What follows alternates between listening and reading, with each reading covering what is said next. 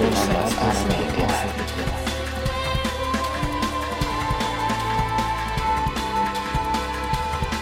迎收听第十六期的 S Spring FM，我是大西瓜我。是翠宝我，是脚趾，今天呢，我们三个人呃，在一个阳光明媚的星期天的下午来给大家录音，所以心情非常的舒畅。啦啦啦啦啦啦啦啦啦啦啦这一期的不要又唱怪歌，Happy Tree Friend，对，那那个叫什么？中文叫什么？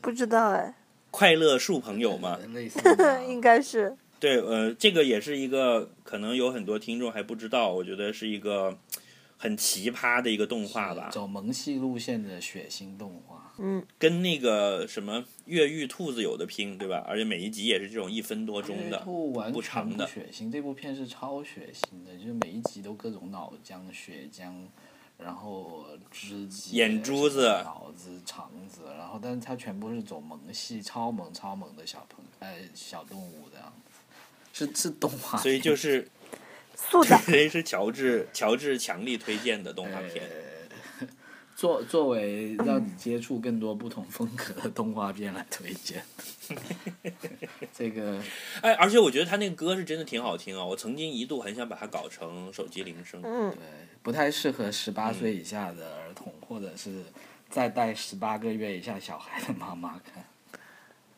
嗯，所以年轻妈妈的群体不要听了，是吧？嗯要在要在少年儿童的陪同下观看。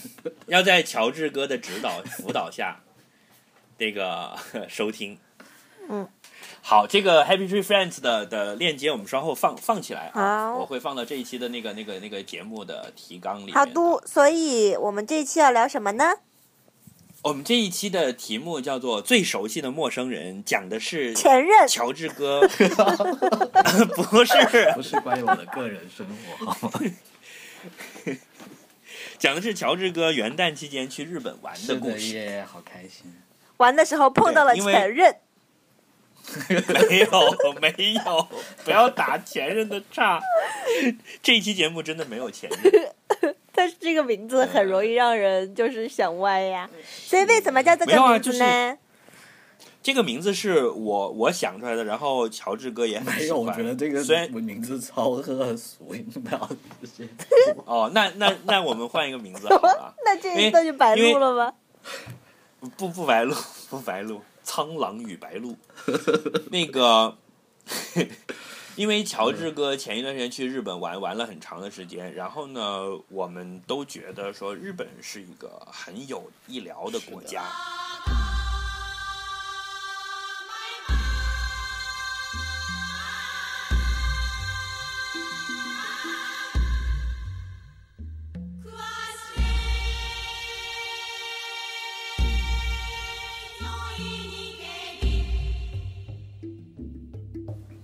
而且最近也大家好像因为日元的这个贬值，大家去日本玩都便宜了，所以最近有很多朋友都去那边玩了，然后回来都有很多纷纷的不同的感想。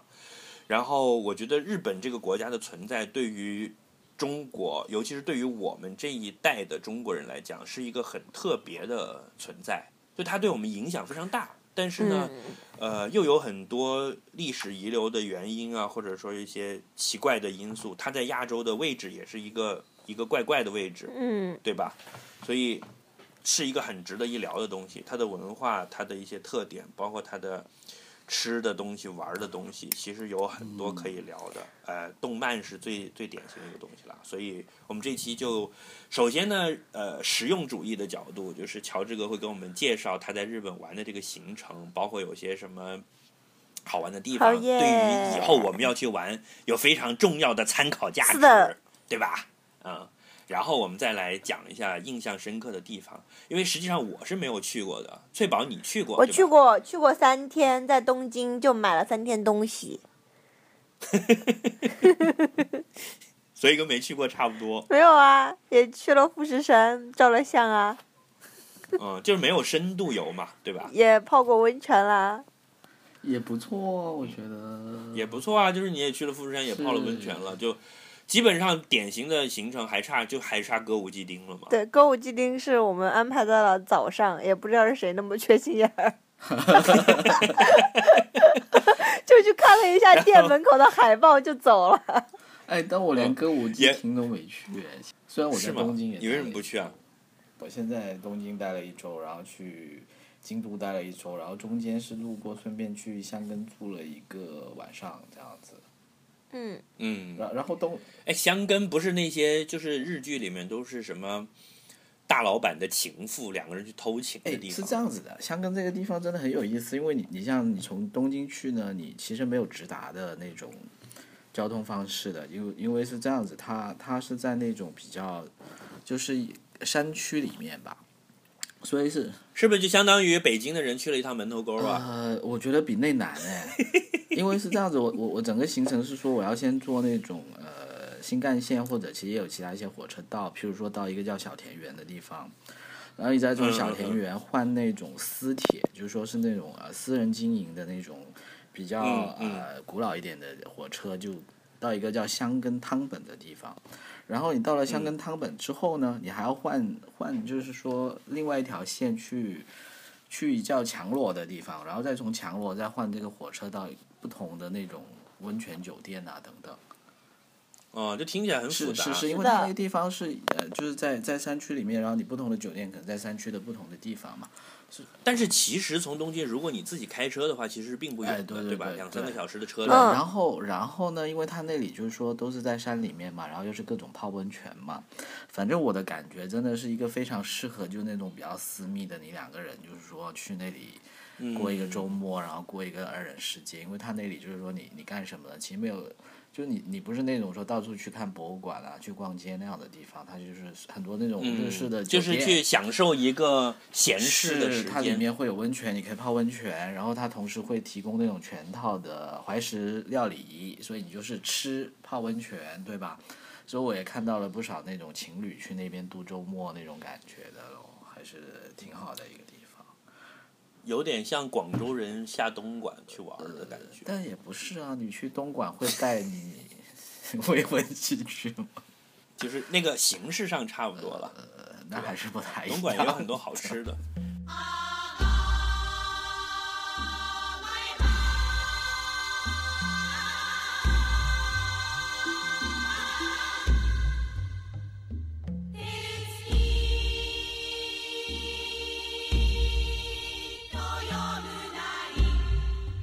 哎，你先给我们介绍一下你的行程吧。啊，行程是这样子的，我本来想很快的过一过的，就是东京，嗯东京其实就像最宝说的，其实也是各种 shopping 啦，然后看各种街景啦，它有那种很高大上的购物区，也有那种像秋叶原啊，呃，这些比较适合年轻人去的地方喽。秋叶原是不是就是跟华强北这种路就中关村这种其实就是说你你你你你骤眼看去就是华强北，但是它它啊它的东西其实当然品种是丰富很多了。比如我看到那里有很多那些卖卖各种动漫周边的东西啊，基本上你想到的都有。然后就是宅文化的大本营没错，宅很多咯。然后那里不是还有那种什么女仆咖啡厅啊那些吗？哎，传说中的卖女高中生内裤的这种店，呃，因为我主要是拿着 Lonely Planet 上面没有讲介绍这家店，所以我就没有去了。我就那你有去 AV 店吗？呃，AV 店也没有哎，什么鬼？白去了是吧，翠宝？我不知道哎，我其实我去我也没有去，但是当时我们是一群同事去，又有的同事是专门想要跑去，然后就专门跑去参观了一下咯。就是如果是我去的话，就是会去看一肯定眼吧有两，就两两种店你是一定要看的，因为是非常有日本特色，可能任何一个国家都不会有的。就除了日本以外，一个是 A V 的嗯店，一个是那种 pachinko，帕青狗那是什？么？就是赌变相赌博的哦玩，弹有那子机的。个有那个就在街头街尾，在酒店什么旁边都有，那个对，那个是很多的嘛。对，就是它，它是很很有意思的，就是它是很奇怪的，就是日日本是不允许赌博的，嗯，但是呢，它的这种帕金狗的店呢，就是玩弹子机，然后大量的弹子，然后你那个弹子赢了之后呢，你只能去把它换成礼品，比如说从钢笔到电电饭锅。呃，电饭锅、手机、电视机这样的东西，但是很可能你一出了这个店的门口，它的隔壁就甚至是他同一个人开的，就有一家回收礼品的店哦，啊，然后这样他就变相赌就把这个事儿。给对，就给绕过去了哎我发。现你对日本好了解，这些我都不知道的，你知道吗？对啊，这是怎么知道的？我我当然我当然是我们三个里面唯一一个没去过日本，但 实际上对日本最了解的人了。所以是最熟悉的 陌生人。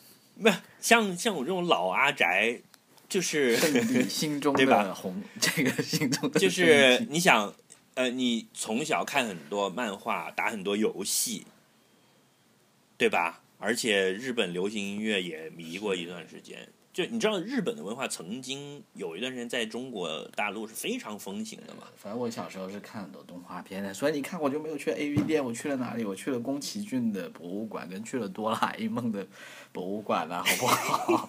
A V 整天想着没有去 Hello Kitty 博物馆。哎，对我，但但我其实不是 Hello Kitty 粉了，真的说 Hello Kitty，他没有嘴。对啊，日本这种东西太多了啦。对对对呃，你继续说嘛，然后对，东京所以东京主要是这种现代化的大都市了，所以还主要是吃喝玩乐为主，再加上逛博物馆。哦，对，还看到了 Tim Burton 的画展，这也挺赞的那段时间。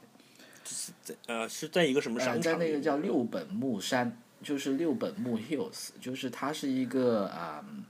呃，就是这种 mall 的始祖啊，就是说某个建筑师当时他在日本，他他说他要建一个很大型的建筑综合体，然后这个综合体的目的就是第一，它有办公楼；第二，它有住宅楼；第三，它里面很多吃喝玩乐的商店，就你只要进去之后就就其实是现在这种大型的对 shopping mall 的始对，然。后呢，它作为始祖之外，它的 size 也非常非常非常的大。就说，虽然我也在好歹在上海、北京、深圳也见过不少摸，但是那个摸的尺尺寸级别还是让我感觉挺叹为观止的，是这样。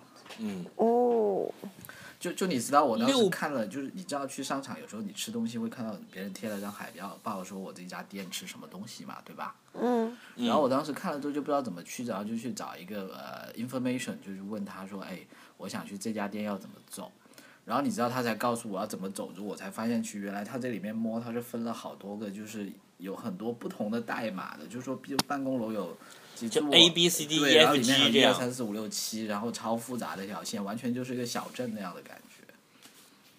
哦，那还不错。里面人会很多吗呃，会很多，然后但是不会像周末的万象城那么多了。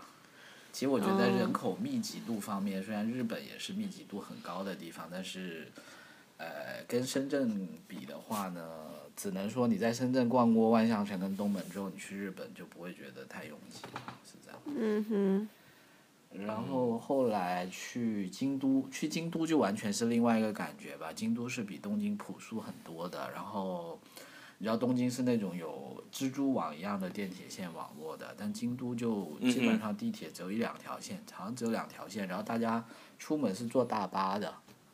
然后我当时是哦我们还要事先去研究在京都的大巴线怎么做，然后嗯。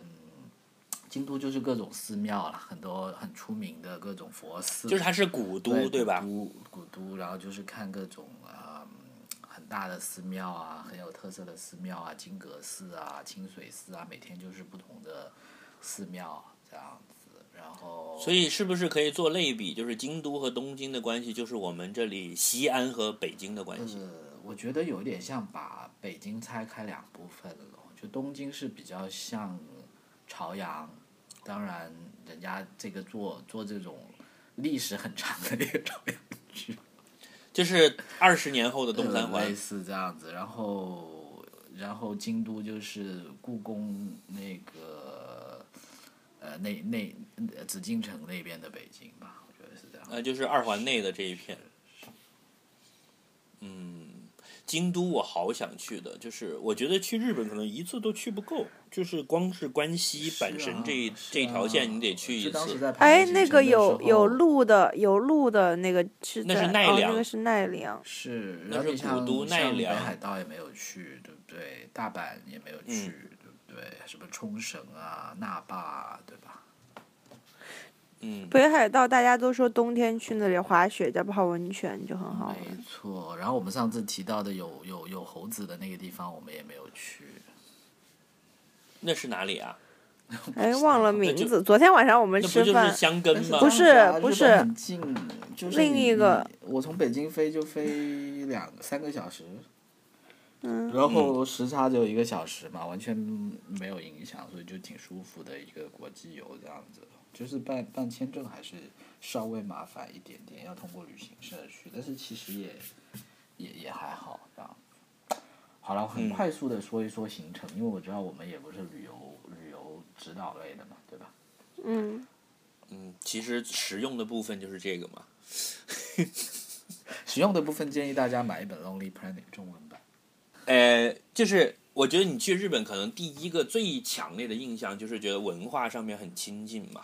呃，对，对吧确实是这样子。就基本上那些什么，你坐电铁那些车站什么的，你就看汉字的名字就可以知道了嘛。什么香根，你实在英文讲不好，你就拿个笔，然后把香根两个字一写，大家就都哦，so so 搞哦，this way this way，就是这样嘛，对吧？我觉得觉得觉得日本这方面是跟其他国家很不一样的地方，就是这种文文化上，其实你会看到它。作为一个中国人，你还是会看到很多很亲切的东西咯。譬如说，我是看到另外一位朋友，他写他的游记，他感触很深，就他在酒店里面看到一个本子，其实住客去留言的本子，但这个本子是怎么样的呢？第一，它是那种在左边用那种线扎起来的本子，啊，就是像古装线装书这样的然后它啊配给你写的是什么呢？是毛笔和墨水。啊，对？吧？你你可能去其他一一些国家，就是说不要说欧洲、美洲的国家，你就算在亚洲一些什么去，呃，泰国、越南，可能也不会看到这样的东西。就丢一根圆珠笔给你就好了呀。是是是，嗯，所以就是逼格很高呗。像那像我这样，我本来想留言的，后来我就不写了，因为写出来那种粑粑字儿实在太丢人了对，呀。而而且像像我当时在那个叫西方寺，它它里面它这个寺庙参观的第一关呢是说你要去抄佛经的，然后你打开那个佛经，其实一篇佛经就是中文嘛，完全它那个就是呃。波罗蜜心经其实跟你在国内看到的中文的波罗蜜心经是一模一样的版本，是完全一样的。但是用日本话念出来吗呃，？他们对，如果它是在每一个汉字的旁边有一个呃假名有一个注注音但是它每一个汉字跟我在中文看到的那个波罗蜜心经是每一个字都是一模一样的。哇哦！呃，你在你还看过中文的呃，波罗蜜我还看过英文的，不容易？为什么？哎，没有，其实这样子，这个是一个挺有意思的，因为佛教也是一种哲学嘛？其实波罗蜜心经是很 popular 的啦，就是那种如果有一个这个排行榜的话，应该是排前三的吧，就是色即是空，空即是色，就是在里面出来的。空即是色，色即是空，英文怎么说？呃，emptiness is the form and the form is emptiness，真的吗？哦是真的。我我天哪，脚趾忽然年对你刮目相看，这也知道。你们俩就互相刮吧，你们这一个礼拜。这个我觉得扯远了。继续讲佛对对对经的事我我其实主要是想讲，就是说日本这个国家，啊、作为一个游客，我觉得第一个感受就是说，那种跟中国的这种文化上的这种相近，其实在其他国家很很难看到的了。然后包括我刚刚讲的，譬如说写毛笔字，对吧？这种线装书，然后汉字这些，然后另外，其实你再去看，像我后来在京都去看他的很多。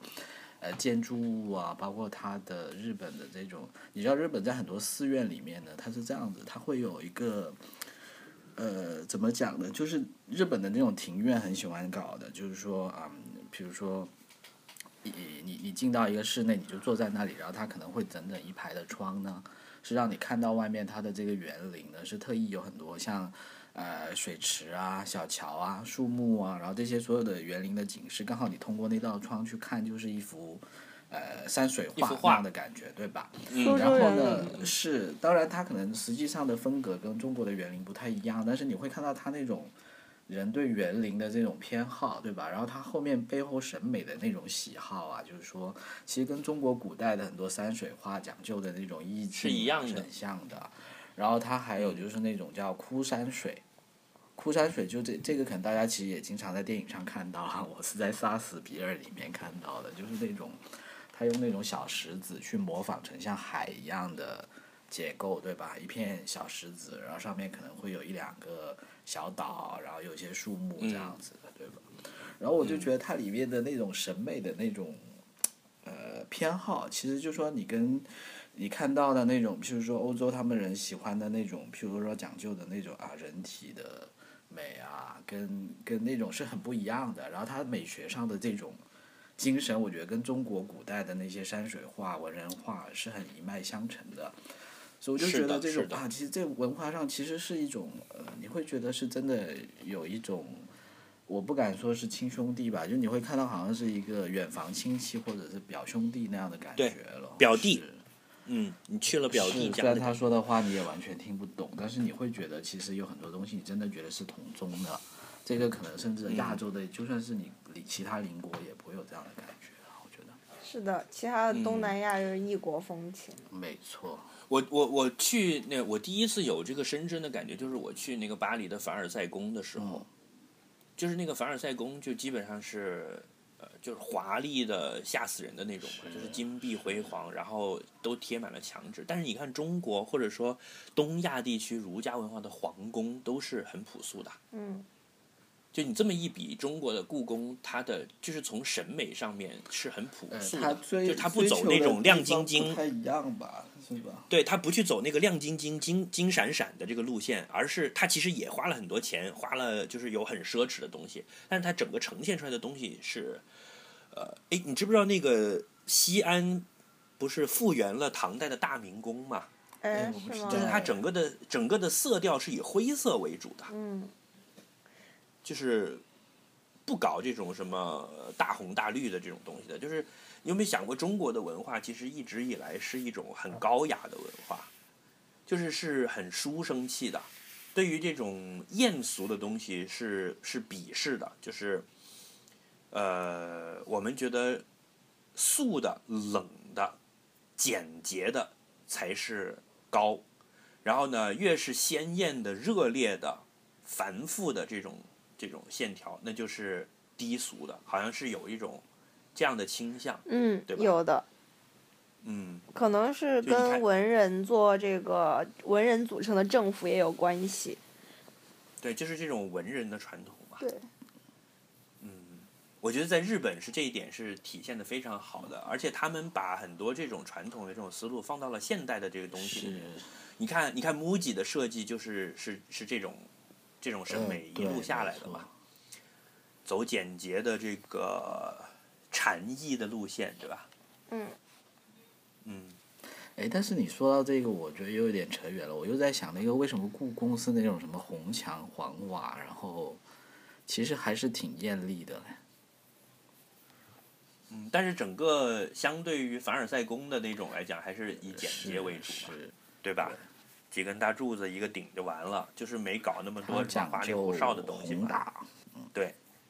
但这又是个日日本不太一样的地方，就我觉得就是那种感觉是大家可能起源有一些很近的东西，但到后来又慢慢又走远了那样子。嗯就就从宋以后嘛，不是有一种说法就叫崖山以后无中国了吗？呃，明朝是吗？嗯，宋南宋之后就算是没有了，因为你想后来都是异族统治了嘛，元是蒙古殖民，后来又被满清殖民吧。是。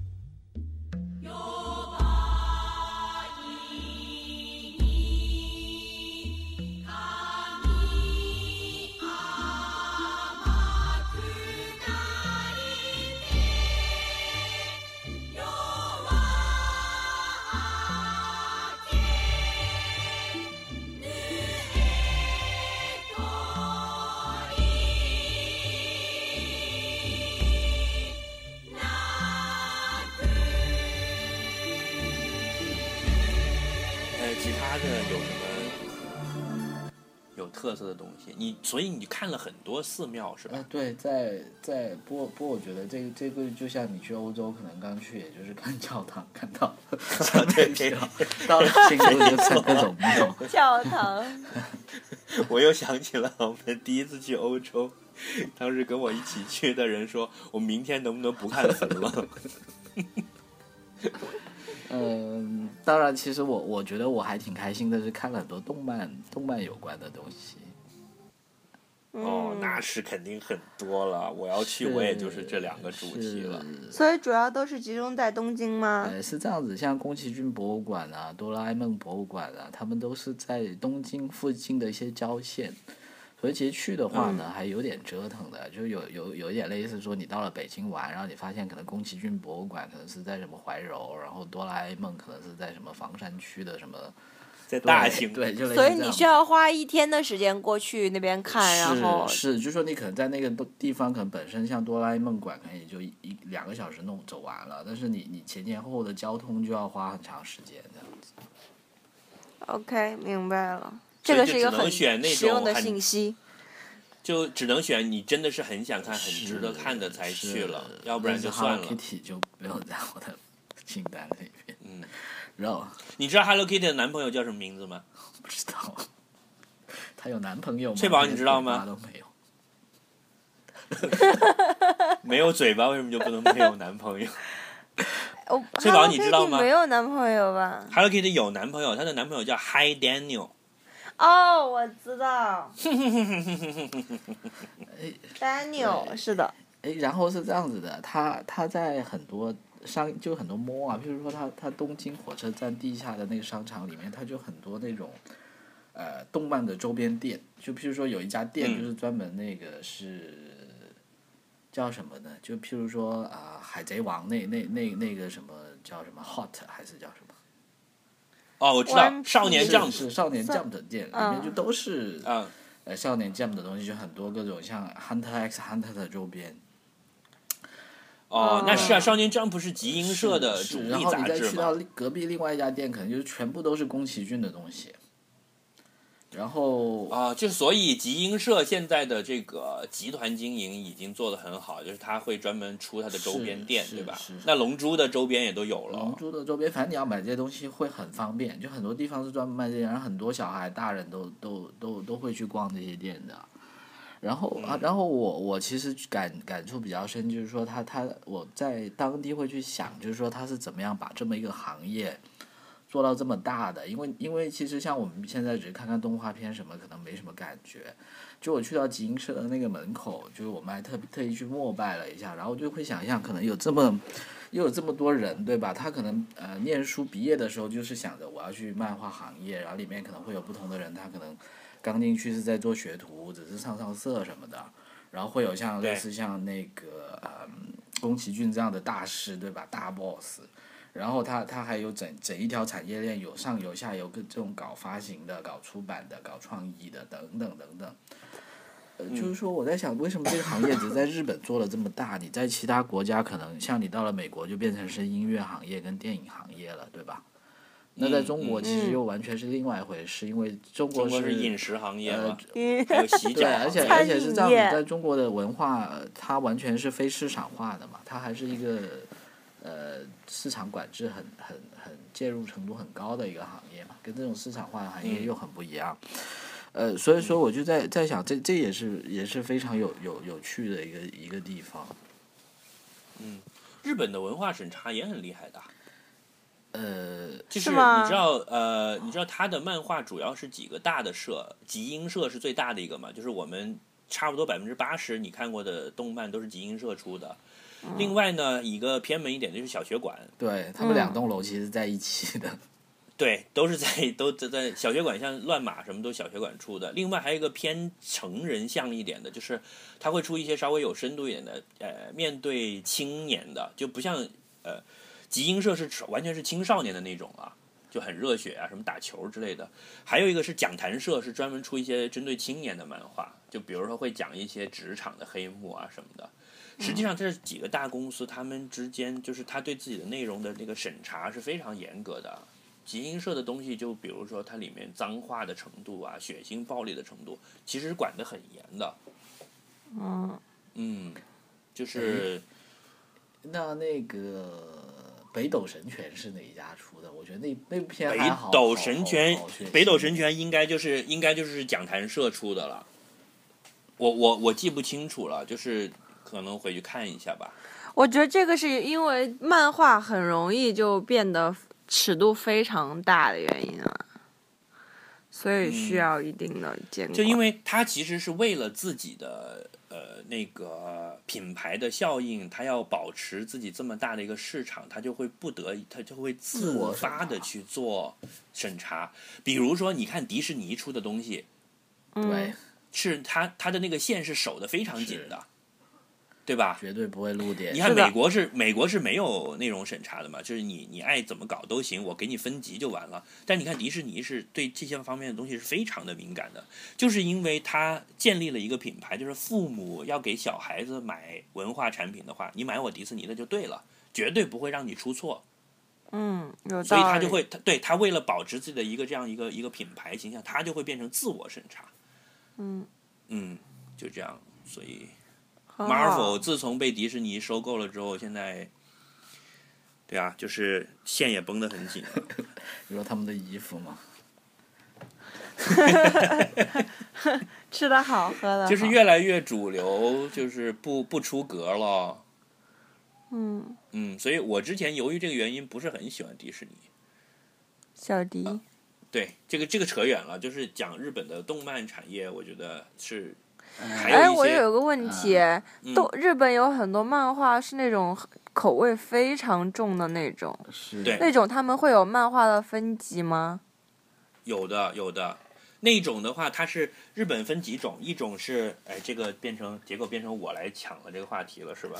一种是在在 漫画店直接放在架子上卖的，这种是普通的；一种是外面要包塑料纸，叫做十八禁的，就是你十八岁以下是不可以买的。嗯啊，那个就是在店里面你不能拿起来随便翻，它是外面是包了塑料袋的。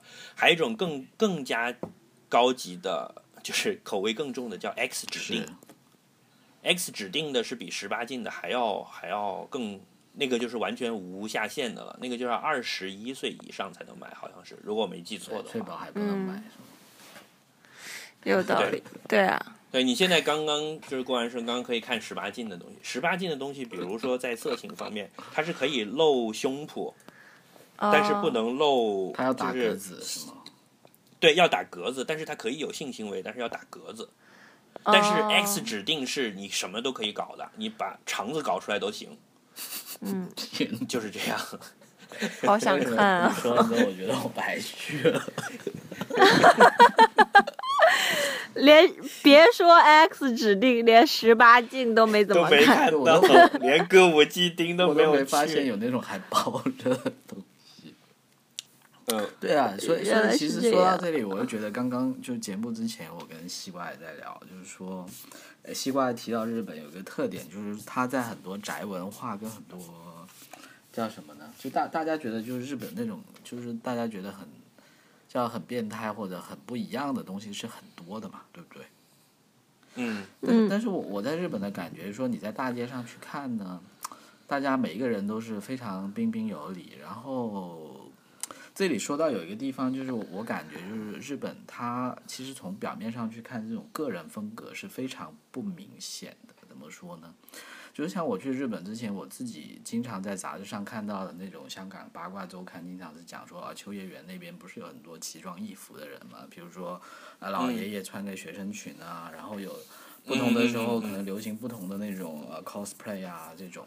但是但是你我你我在两周在日本的这种直观的感觉呢，其实可能秋叶原有，但是其实我那天去秋叶原也没怎么看到。然后它其实也是一种非常小众或者非常局限的吧。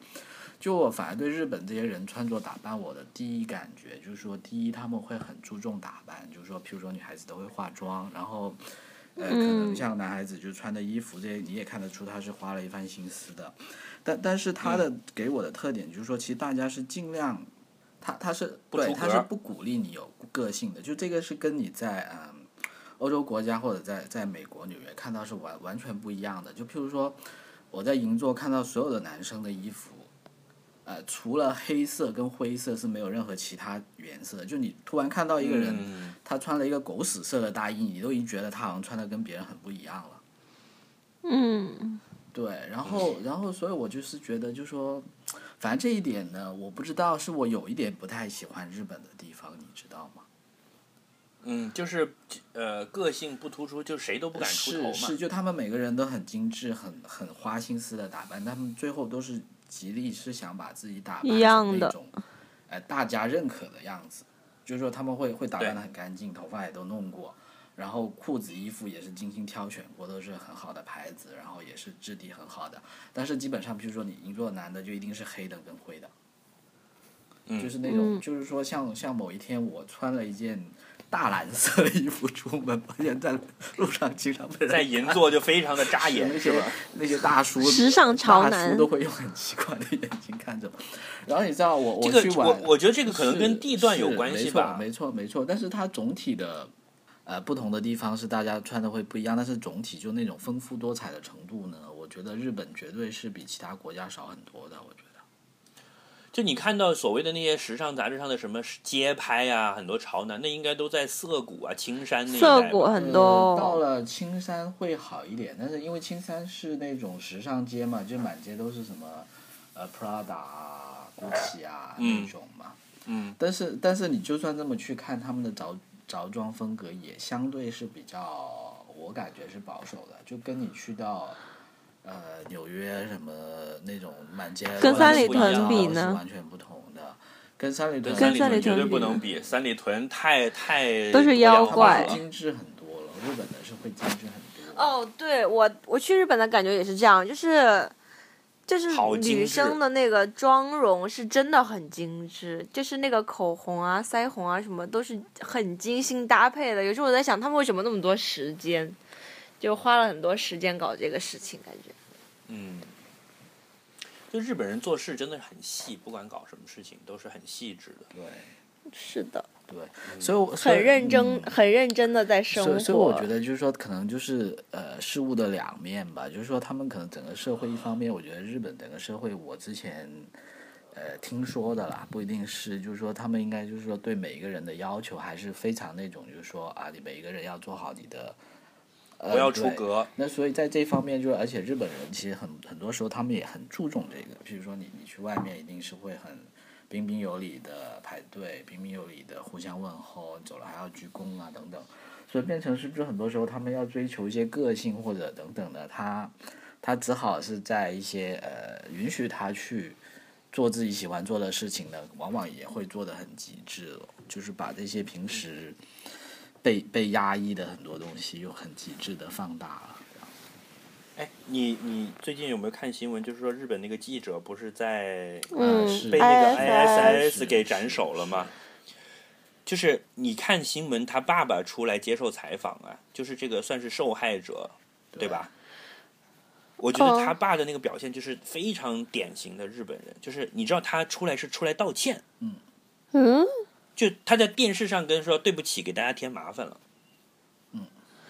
嗯，对，我觉得这一点就是非常非常典型的日本人，就是日本人最就是不管在任何时候，第一行动要义就是最高准则就是不要给别人添麻烦。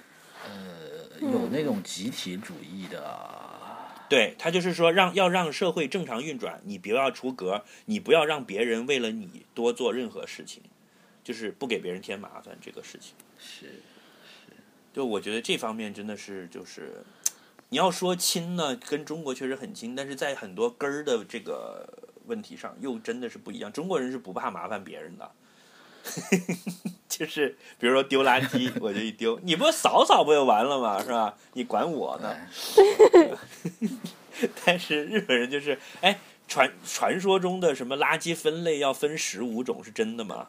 就是走在街上是没有垃圾桶，你不能丢垃圾的，你自己要带个袋子，全部装好，自己回酒店再哎，丢的。这这是真的，就你很难找垃圾桶的。出出门随身是要带个塑料袋，基本上只有在那种呃吃饭的地方，就是说通常譬如说你在餐厅里面能找得到，然后或者是那种你在车站呢，不是他经常有那些嗯小店是卖各种吃的东西嘛。那这个时候他嗯旁边就会配一个垃圾桶了，因为他知道你吃完了肯定得扔嘛，对吧？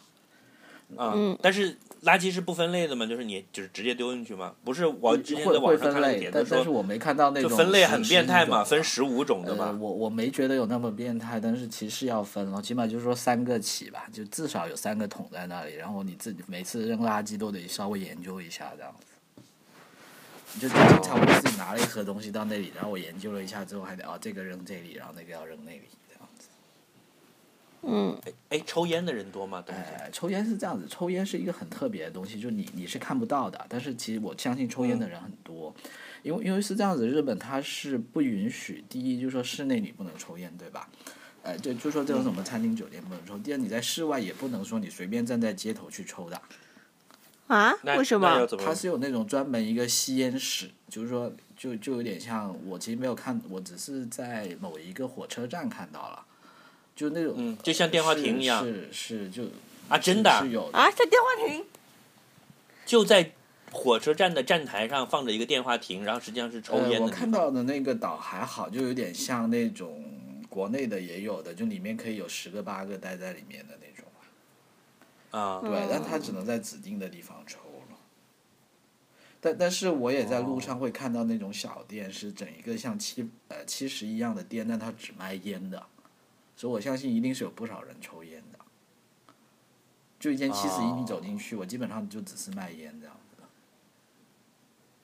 嗯，日本的便利店也都很方便。便利店超级发哎，达了，这又是我对一个然后里面非什常么都有深刻的东西。就是便利店和那个自动售货机超级发呃，达，超级售货机基本上是无处不在，就你到日本，你会觉得硬币是个很好的东西，因为你随时随地就基本上，呃，只要你有可能会去到的地方，你一定是可以非常方便的找到售货机的。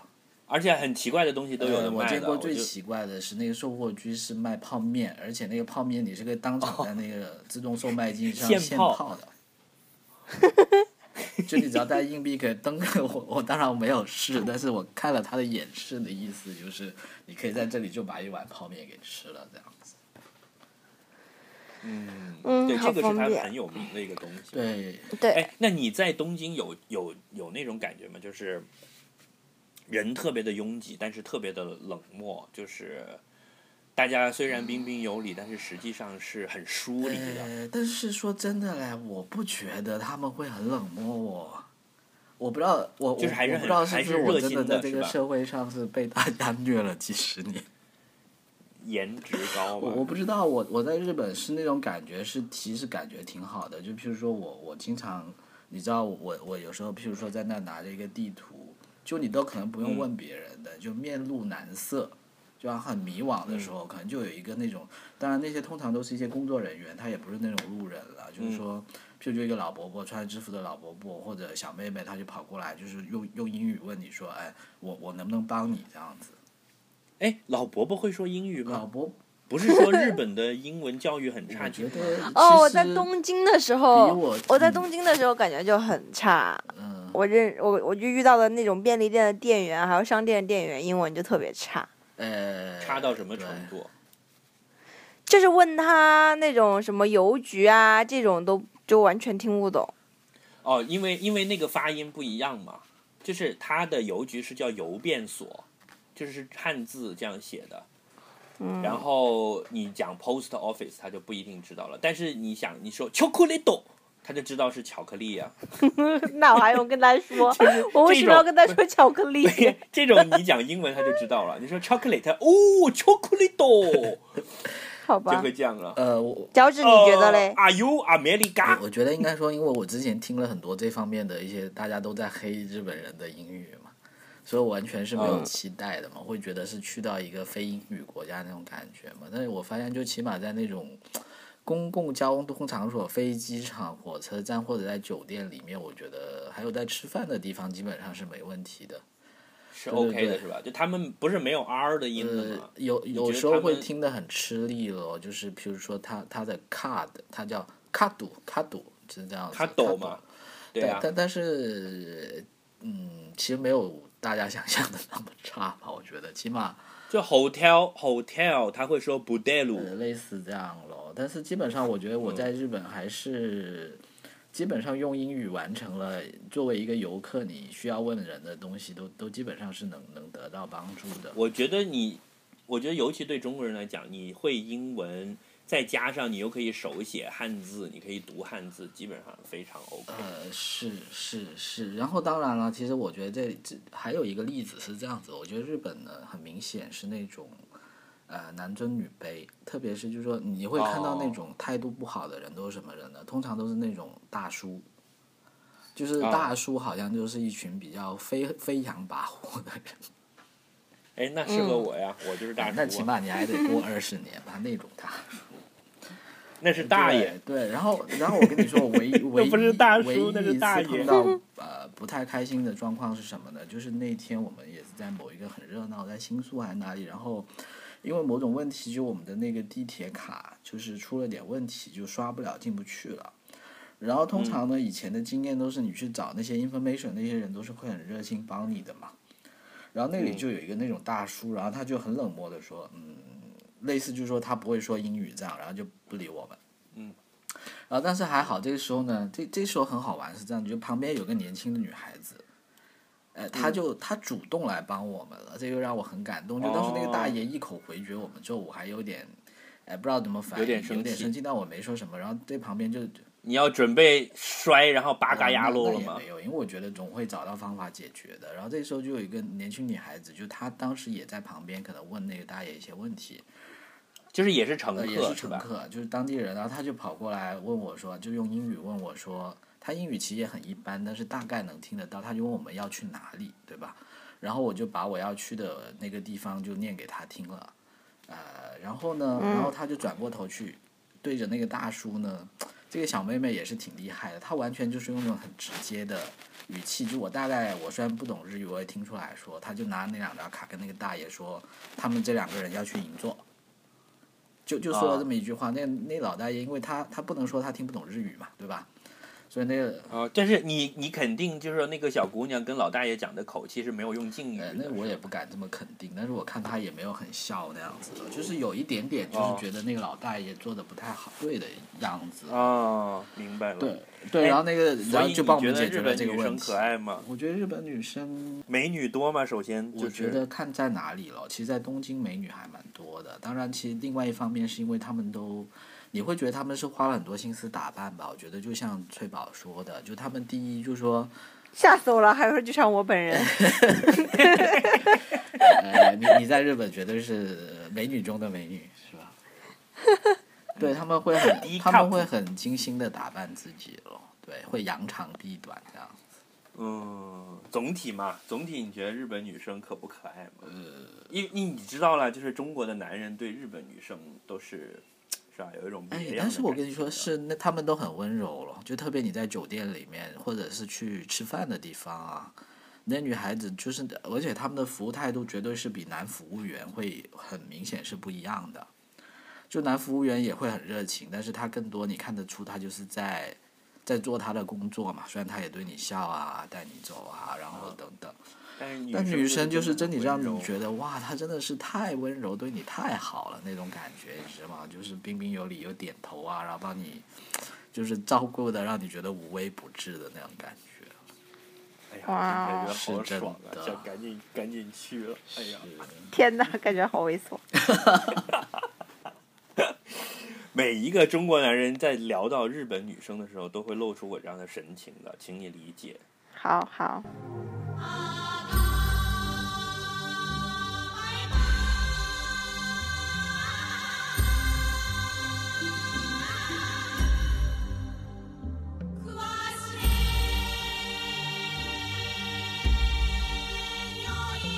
而且而且到这里，我觉得有一点是我自己要反省，然后我觉得下次你们去日本的时候，我的一个呃对你们的劝喻，就是说你一定要花很花多一些时间在吃以及准备去哪里吃这上面。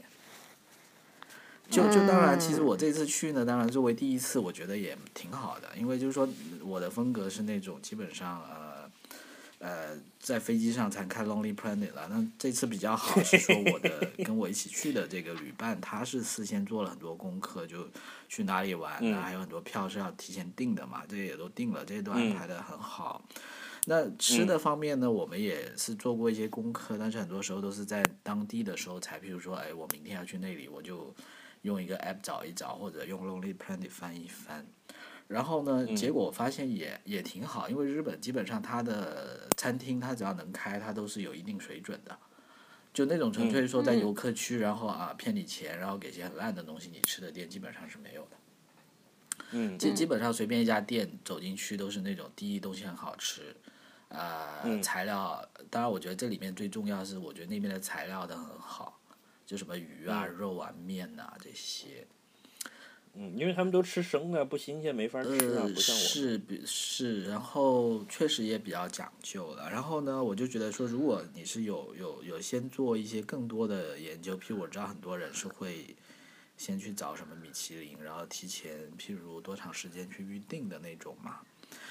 啊，提前两年预定小野二郎的寿那或者就。提前几个月也有一些很好的餐厅，那你去订呢？我觉得日本是，我这次旅行让我印象很深，就我觉得日本整个民族他们非常非常，就是说吃这件事情对他们来说是一件非常重要的事情，是一个很崇高的东西，所以他们是哎，你有去那个东京周边那个就是海产品的那个地方就是驻站着地市场吃吗嘛？对，有驻地市有，场其实那是我们行程的哎，你有去吃？第一站就好吃呃吗？，第一站我们是这样子，我们先去了那个，呃，很早就去看，但是因为我们那时候刚好是十二月份，就是金枪鱼拍卖是没有开放游客的，还是说就完全没有的，所以就没有看到。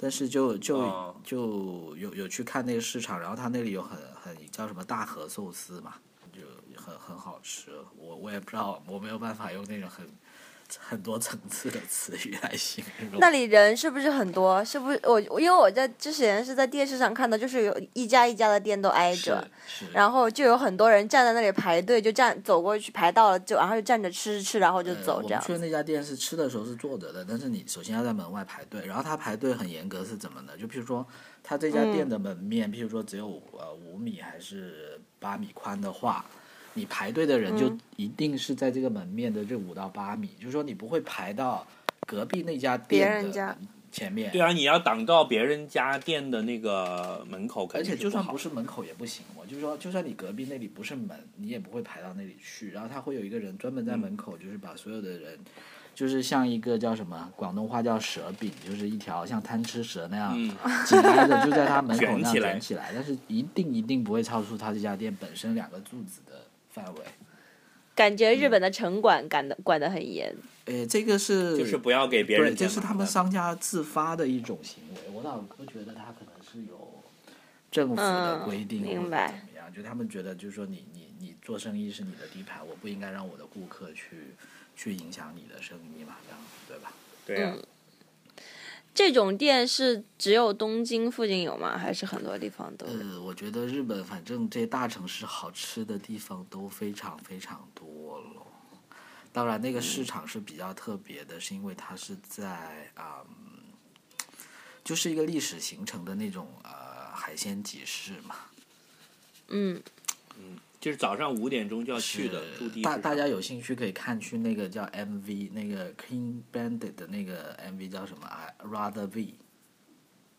那个 MV 里面就有很多驻地市场的镜头，包括里面那个海鲜市场的那个叫什么？就那些人开的那种小小的电瓶车，嗯，运运鱼的那个车，是那有什么遗憾吗？遗憾没有吃到小野二郎的寿司喽。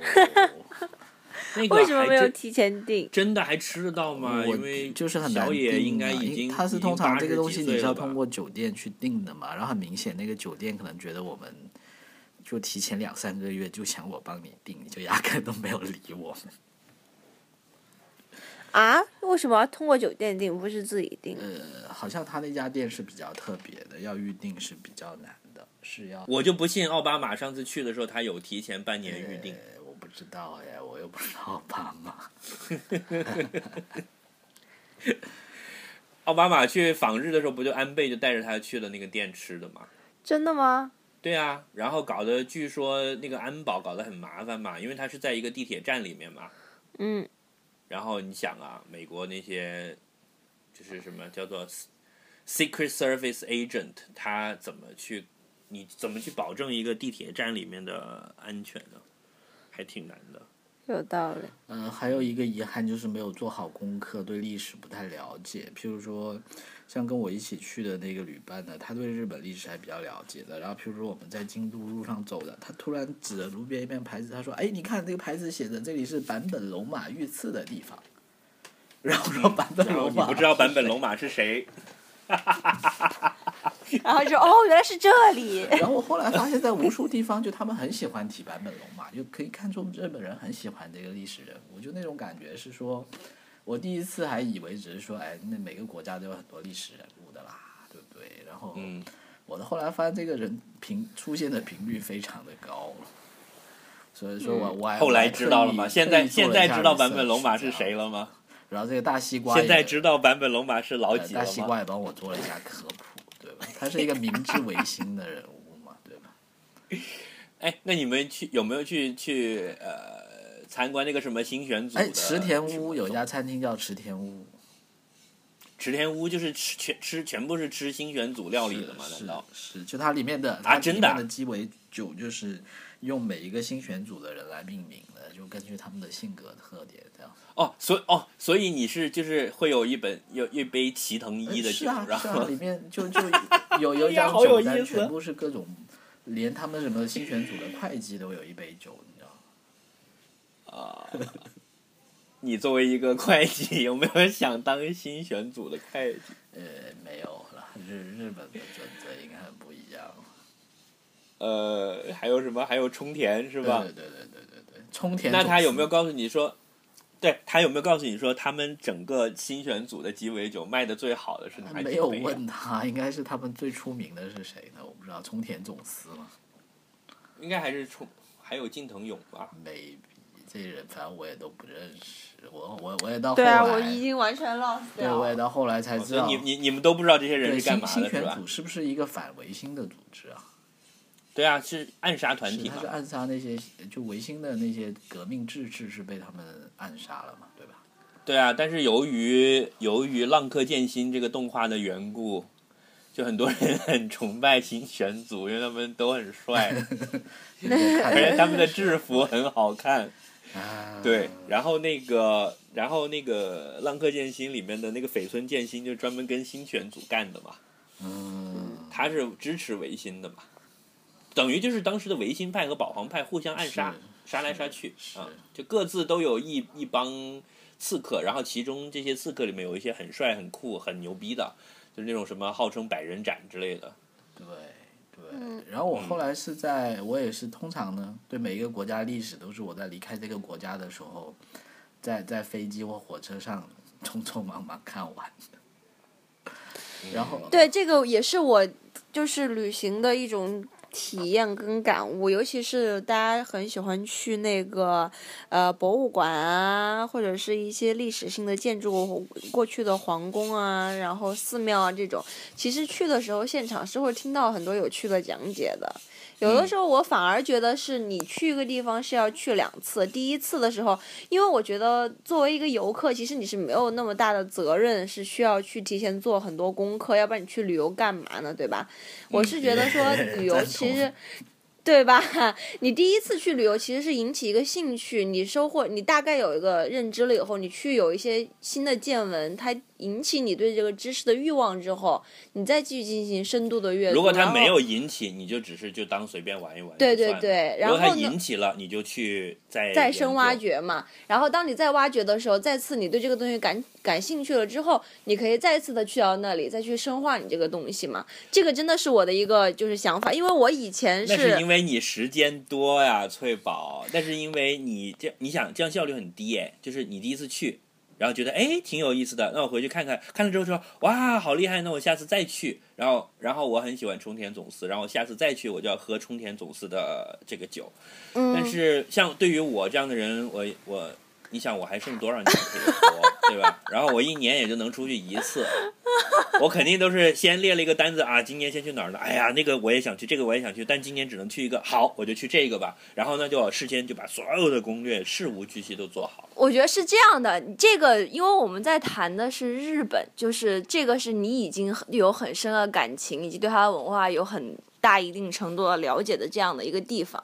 但是如果是 generally speaking，就是大家对于旅行的这个态度的话，我是觉得旅行的这个。就是我们不谈那种休闲度假在海边睡着啦，但是我觉得旅行的这个它的能够给你的结果，其实就是启发了你对很多未知的好奇。但是很多东西，如果你已经完全了解了，只是想要去去体验一番的话，那个反而那个乐趣会减，那个边际效应就会产生到一定的作用。就像我第一次去泰国一样嘛。对对对对对，你开始的时候并不了解的时候，你收获的东西才会最大最大化嘛。而且我觉得，就是关于时间的这个问题的话，也是一样的。就是我觉得你你肯定对于你自己就是心爱的或者深深刻感兴趣的地方，你肯定会去两次，这跟时间其实是没有太大的关系的。有很多这个世界太大了，很多地方毕竟。就是是注定了是会让你去走马观花的，然后也是因此你才会更加珍惜你更喜欢的那个地方，会经常去。嗯，我现在最经常去的就是北京了。不是昆明。昆明也挺好来。哎，然后我再说一说小一些小 tips 吧，在节目快接近尾声，一个我觉得就是说你你可能去去之前呢，因为它呃日本各种博物馆呢，各种寺庙呢，它每一家的规矩都不太一样的。如果你其其中你一些比较感兴趣的呢，还是要先事先看一看它怎么样才能订到票。啊，譬如说哆啦 A 梦的博物馆跟宫崎骏的博物馆，它本身订票的规则就挺复杂的。譬如说你在网上订了票之后，是要去当地的一些，呃，日本有很多罗森便利店，你要去先订。啊，就跟七十一差不多，要到七十一去七十一的一个机器上取票，而且这个机器如果你不会日文，你用起来是非常麻烦的。但是但是感谢我们这个天朝这个万能的淘宝，那也可以在淘宝上搞定这样子。然后还有一些寺庙，像西方寺，就是它是。要先寄明信片去预约，然后他会回寄一张明信片给你的。你那天自己跑过去在中国寄给他吗？呃，这个你可以在网上 research 一下，因为当时也非常感谢 我的同伴。肯定不是他弄的。所以你要先寄信去，然后他会寄信回来给你，是，你再拿着那封信才能去。没错，没错。那他要对你的名字的，对吧？他就会看到，就是你会看到那封信上面写着乔治样，这样是吧？Something like that 了。虽然整个过程也很快，但是是就就说在当场的验证程序是很快，他没有搞很复杂，比如要看证件什么，但是也有这么一个过程。嗯。哎，你你看的所有的寺庙里面，如果你一共看了多少个庙？真的数不清了，就是完全数不清，对吧？如果今天一二三四，今天要去这四个庙，然后第二天我们今天一二三四要去这三个寺，就就这样子。哦，你没有说能不能明天不看庙了？哎，不过其实这样子，它每个庙真的还不太一样，所以我还每天都有些你最喜欢的是哪个？最喜欢的是哪个？对，我就想问说，如果我只能我这一趟去日本，假设我只有三天时间，我只能看一个庙。是这样子的，第一呢，金阁寺一定要去了，而且其实时间非常快，因为所以金阁寺也是一个庙来的。对啊，它它寺就是寺庙的寺，好吗？对，但是我一直以为就是一个。一个小炮楼嘛。对，它是一个寺，但是这个金阁寺也很快，因为它基本上就是像一个雕，你就这么去看一眼就可以走了嘛，对吧？一个小时可以搞定。不能进去的吧？不可以进去，就只能在那个旁边搂一眼。基本上就是说你能看到的，跟你在明信片上能看到的基本上是差不多的，是一样的，没有办法，你只只能说呀，我来了。哦，然后不像长城，就是你在明信片上看到的，然后你可以真的爬上去。是，但是因为它确实很美了，就我觉得真的是有点绝无仅有的美了，就有点像巴黎铁塔。虽然你明信片上看了无数次，但是你真的看到它的时候，还是会觉得它很好看的。嗯嗯。然后还有呢？另外一个就是我觉得，哎呀，我不太记得那些名字了。就是有一个庙寺庙的。那些本身的枯山水很好看的，我记得西方寺不错，但是西方寺那天比较特别，是因为刚好西方寺那天是我在京都的最后一天，刚好那天下大雪了，所以那天整一个是我在日本唯一见到的一个雪景。哦。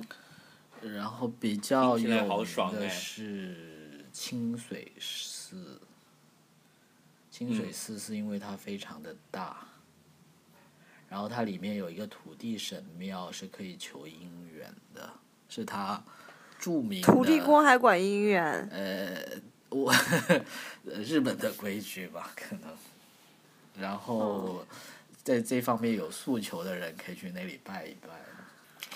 然后另外就是说，日本的交通系统也挺复杂的，去之前可以多研究一下了。东东京的整个地铁线路就像一张蜘蛛网了，嗯，对。然后有有有有什么要注意的地方吗？就它有那种类似什么几天通票这样的东西吗？呃，是是这样子，就就规矩还挺复杂的。它有那种一日票、两日票、三日票，然后也有那种类似呃 IC 卡那样的东西。然后呢，嗯其实比较特别，但但我觉得也还好，因为它这个系统其实有跟跟英国的有点像，就它有地铁系统，但是另外它还有一个地上的火车系统。然后火车系统用的票跟地铁用的票是不通的，但是有很多时候那些路线你可能又是要转来转去的，所以那怎么办嘞虽然有一张 IC 卡会，虽然有时候会贵一点，会比较方便，IC 卡是在这些系统上面都通的，就刷就可以了。刷就可以了。然后你如果是买就是它的什么 JR 线、什么东铁是是线，但是如果你是买那种日票的呢，你就要比较小心这些不同系统之间就有时候是不通的这样。嗯，呃，还有就是到了京都就是坐大巴，你就要买那种东大巴的票，然后所有的大巴是后门上车，前门下车。跟我们这儿是反的 对，然后它它大巴还有所谓的那种整理券系统，这也是比较复杂的一个地方。就是它它的意思，你上大巴你会先拿一个号，比如你上车是二号，然后等到下车的时候，如果你下车这个车已经走到了三号或者四号的区域呢，你要给的钱就会不一样的。哦，明白就就你一上车抽一件券，哎，嗯你的券是一，然后等下车你下车这已经走到三了，那一到三的钱是多少？一张表，然后你就要把这张券加这个钱投给那个投给那个司机。当然，如果你是买日票，就会没这么麻烦，但你可能也是要去抽那张券这样子。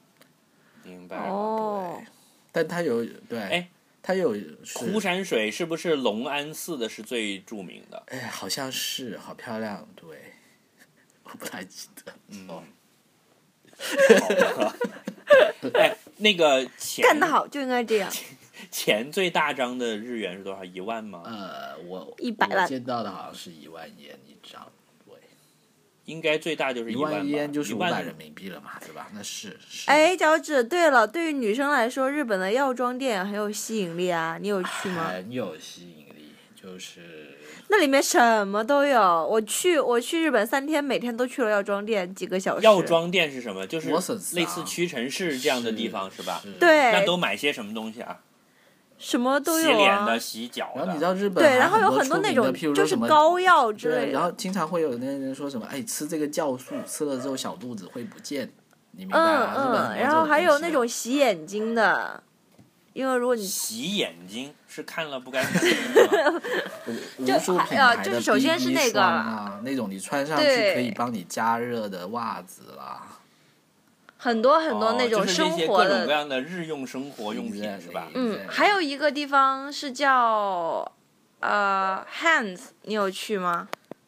呃，不知道是什么了。它是那种专门卖卖那个呃，就是那种也是类似那种小型的那种家用的很好用的那种东西，什么洗碗的呀，然后按摩的小机器啊，然后那种就是那种很有按趣摩的的小机器，记小的工具，然后还有便当盒呀、陶瓷刀啊什么的那种，要叫 Loft Hands 跟 Loft Hands 是卖那种更诡异的，然后 Loft 是比较正常的，Loft 就还有有有有很多小的那个化妆品，然后有那个文具，很多很多很多的文具。然后就是很多很多很细的那种小东西，很很有意思然后。我觉得在日本就是买东西超级超级方便，就一些小的日用品你真的不用太担心，就是说你你在日本就到处都有呃便利店，然后这些便利店里面基本上就是你平时想到呃日常会用的什么都有，就是那种七十一你进去就是说所有的酒，不好意思我要提这个梗，又来了，就里面已经有无数种 whisky 啊、啤酒啊，然后甚至还有帮你配好的什么嗨波啊这些东西。啊，我刚刚搜到了，他他那个 Hans 叫东极 Hans，他讲他叫他是杂货店来的，然后哦经得起专业使用的工具以及生活工具，然后有结结实实的皮包、银饰饰品、魔术用品、宴会商品什么之类各种那种。魔术用品，对，反正就是都是很日系那种很诡异的各种新的小发明。魔术用品难道是日常都需要的吗？要放在便利店里随便买的吗？就是，哎呀，今天我要变个魔术，赶紧去附近的便利店买一个。可能日本民众有这方面的需求吧。还有各种好吃的甜食，就你能想到的什么和果子啊，和果子，反正我觉得日本它它就不像你你在在像像美国或者北京，你是去那种非常大的什么沃尔玛，然后你可能要开车去什么。日本的文化就是说你在转角一定有一家店可以基本上满足你大绝大多数的需求。然后你如果去了那种专门的商业区呢，那就更夸张了。就像像刚刚小毛说的那个 loft 呢，它可能这家店其实可能不是一家店，它是一栋楼，就从一楼到七楼。然后它的隔壁哦就是一家 MUJI，MUJI 也是从一楼到七楼，然后在隔壁才是什么搜狗那样的一个百货商店，然后这中间可能在五楼跟八楼都是连起来的这种。哎，那个传说中有壁咚服务的优衣库旗舰店有十二层楼了，我在那里买了几，因为比较冷，我去那边买小羽绒，真的很夸张，十二层楼的优衣库啊，买够两万日元不是就可以壁咚哎，吗？但是我不知道为什么当时我没有发现有这个服务 可能已经结束。，maybe maybe 好的，总之就是一个零售业非常发达的是国家是是是是，翠翠宝还有什么要补充的呢？我想不起什么。哎，你有你有你在东京有去逛那些书店、唱片店和游戏这些东西吗？呃，在秋叶原有看到了，但是没有很认真的去逛了。哎，我倒是在一个商业街看到了一家卖黑胶唱片的店呢，好神奇的。嗯，我觉得我去的话，可能就会死在这里面，就大概有三天出不来吧。呃，有可能。有可能逛那些很花时间的。对啊，逛这些非常费时间的，而且你知道吗？其实任天堂的总部就在京都。是，我是那天在看地图的时候看到了，就在一个火车站看地图，突然看到哎，任天堂的总部 Nintendo。对，然后你有可能会见到宫本茂骑单车上班的。哎，我不认识他，我真的是，我也不认识。又是一个讨厌的日本大叔。不讨厌，宫本茂很萌的好吗？他就是那个 Mario 系列的制作人啊，他长得像 Mario 还是像 Luigi？呢像啊，像 Mario，超级玛丽，对他很萌的，他完全不是一个那种商人的范儿，就是他创作的很多游戏都是很有童心的嘛，因为他自己就是一个很爱玩的人。哎，是。他就天。天就是骑单车上班，然后什么在花园里面拿拿水管子滋水，然后又想出一个什么游戏这样的。嗯，好吧，那也希望我们所有的听众有对日本有什么样的感情，或者有什么样的纠结的期盼，或者去了日本玩回来的，可以跟我们来分享一下你心目中的日本。对。你心目中的日本？哎，对我最后还想讲一点，就那里他们居民区啊，就是你你看动画片《叮当》什么那些，他们都是一家一家住在一个小屋子里面嘛。长一样里。真的很多这样的居民区，还挺有意思的。一模一样一模一样，好好玩。而且走几步路就有一个那样的小公园，嗯对，然后他们每家人就是那个大熊被欺负的然后他们。还会很精心的去打扮，就是他们可能在在院子里面会种一棵树，然后你会看到那些树的形状，就是精心的去去裁剪过那样子。嗯，所以是像《魔戒》里面的哈比人这样吗？不是咯，还是比较像《叮当》里面的样子，或者像《蜡笔小新》里面的样子。演员。对，嗯，好吧，我只对日本姑娘和游戏感兴趣。对，然后泡温泉也不错咯，这样子，然后火车很快咯，嗯，好了，讲完。好，对啊，希望大家出去旅游也多多跟我们分享你们的旅游的乐趣。我们三个人都还是那种挺喜欢出去旅游的，对吧？嗯，喜欢，但是老没时间去。嗯那好吧，那我们今天就先这样。好，拜拜。好谢谢大家的收听，哎，也希望大家一定要订阅我们的微信公众号，是我们的微信公众号是 Aspirin FM A S P I R I N F 然 M，后然后我们的微博就是也是一样的。然后也嗯呼吁大家直接可以到荔枝 FM 去订阅我们，这样每一集节目就会推到你的 App 里面来。下载一个荔枝 FM 的 App，然后再在里面去搜索我们阿司匹林电台，这样子。好的广，告卖完了，再见，拜拜。I'm not too sure that I can go much further. Really not sure things are even getting better. I'm so tired of the me that has to disagree. And so tired of the me that's in control.